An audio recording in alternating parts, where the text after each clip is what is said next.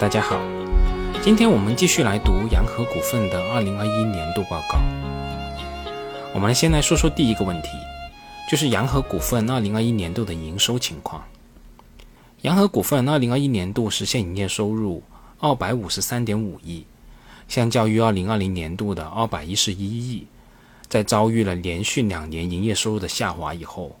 洋河的收入终于恢复了正向的增长。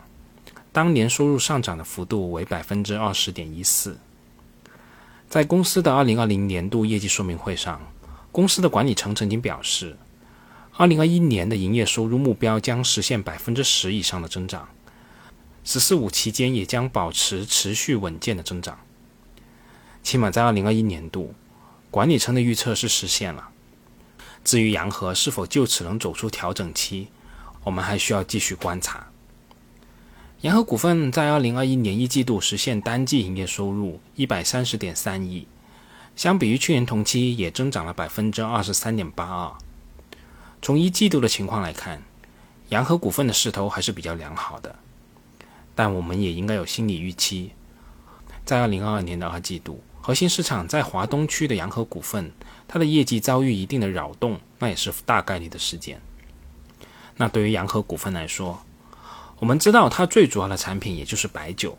至于红酒等等这些品类，基本上也没有做大的可能性。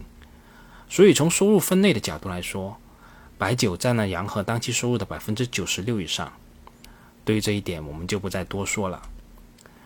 但洋河的收入地域分布，我们还是要关心一下的。从分地区的角度来看，洋河股份江苏省内的销售收入达到一百一十八亿，增长幅度为百分之十八点一一。占了整体销售收入的百分之四十六点五五。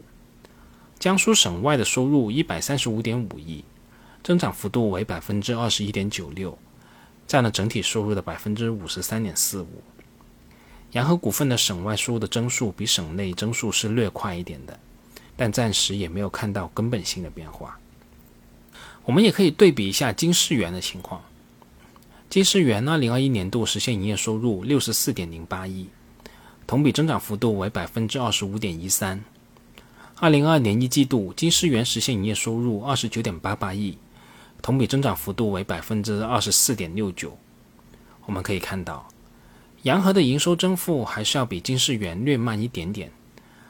但目前这两者的增速已经不存在太明显的差距了。那下面我们再说说第二个问题，就是洋河股份二零二一年度的业绩情况。洋河股份二零二一年度实现归属于上市公司股东的净利润是七十五点零八亿，较去年同期增长了百分之零点三四，连续三年停留在七十至七十五亿这个区间里面。当然了，其实从经营的角度来说，洋河股份的二零二一年度净利润应该是增长的，也是因为摊上了恒大、宝能的事情吧。公司二零二一年公允价值变动损益出现了七点二亿元的窟窿。对于信托理财产品中逾期没有收回的款项六千八百七十九点四八万，洋河股份也计提了三千六百二十五点六七万元的减值准备。那对于这件事，我们后面再来细说。公司二零二一年度经营活动产生的现金流量净额是一百五十三点二亿，也是在前两年连续两年出现经营活动产生的现金流量净额低于净利润以后。公司二零二一年经营活动产生的现金流量净额大幅高于净利润，这里面肯定有季节性因素的影响，但我们从中也可以看到，洋河的经营情况确实是有所好转的。洋河股份二零二一年度实现的净资产收益率是百分之十八点五五，相比较，公司二零二零年的净资产收益率还有百分之二十点二，呈现一个持续下跌的趋势。在经营稳住了阵脚以后，我们也希望洋河股份的净资产收益率能有所反弹，起码回到百分之二十以上的区间，不然真的有点愧对于白酒上市公司这个称号了。那下面我们再来说说第三点，就是踩雷恒大。二零二一年的十二月三号，洋河股份发布了关于委托理财到期本金和收益延期兑付的公告。公告表示。洋河股份的全资子公司江苏洋河投资管理有限公司于二零二一年十二月二号收到中信信托有限责任公司发来的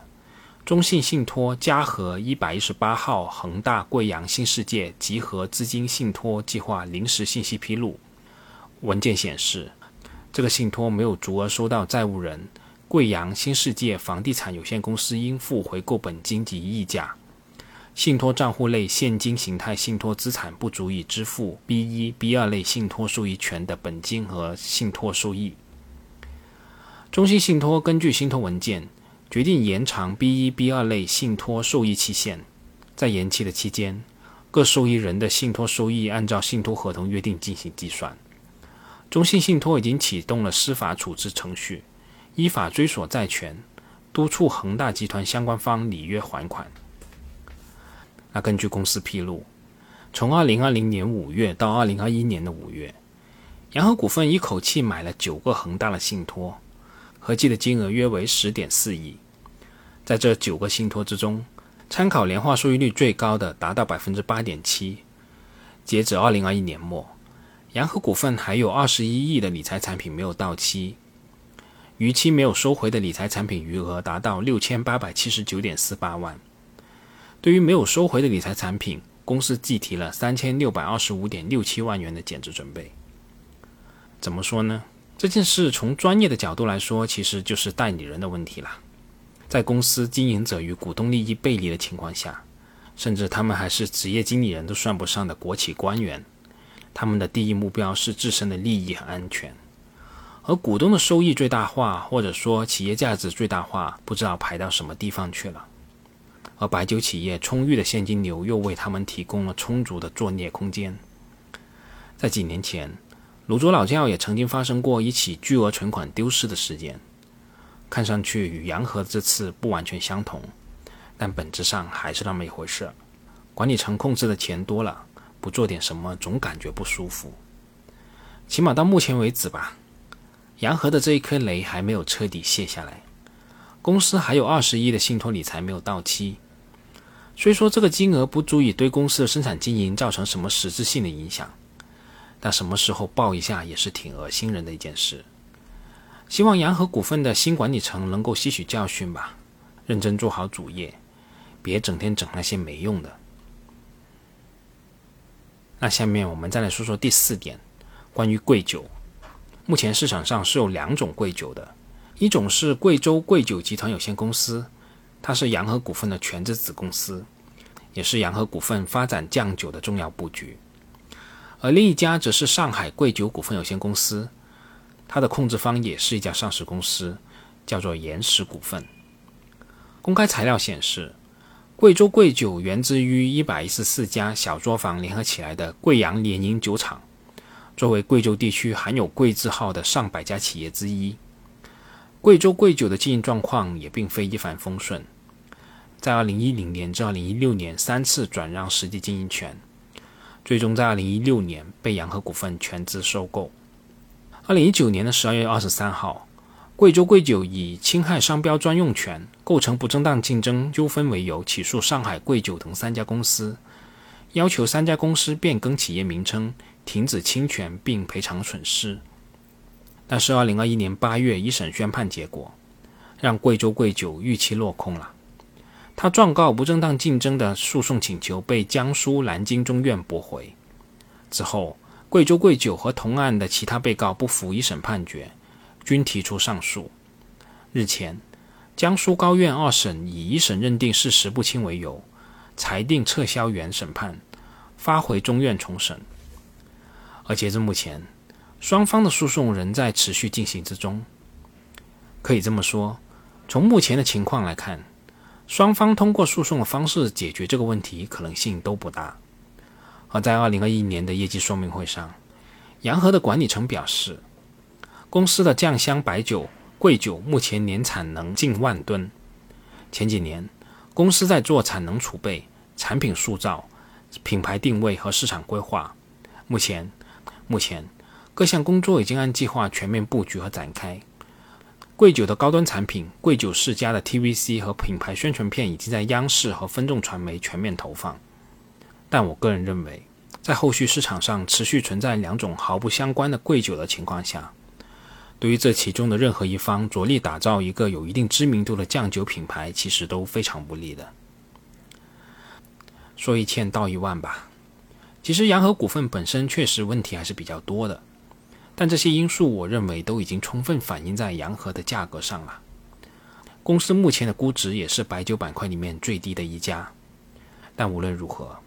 洋河股份还是白酒这条赛道上已经上了牌桌的企业，公司在行业内的根基并没有发生根本性的动摇，所以对于洋河的投资还是有一定的保障的。至于有没有收益，能有多大的收益？那就得看公司能否持续变好了。好了，我们这次就这么多，我们下次再见吧。本节目仅作为我个人投资的记录，所谈及的投资标的不涉及任何形式的推荐，请独立思考并自担风险。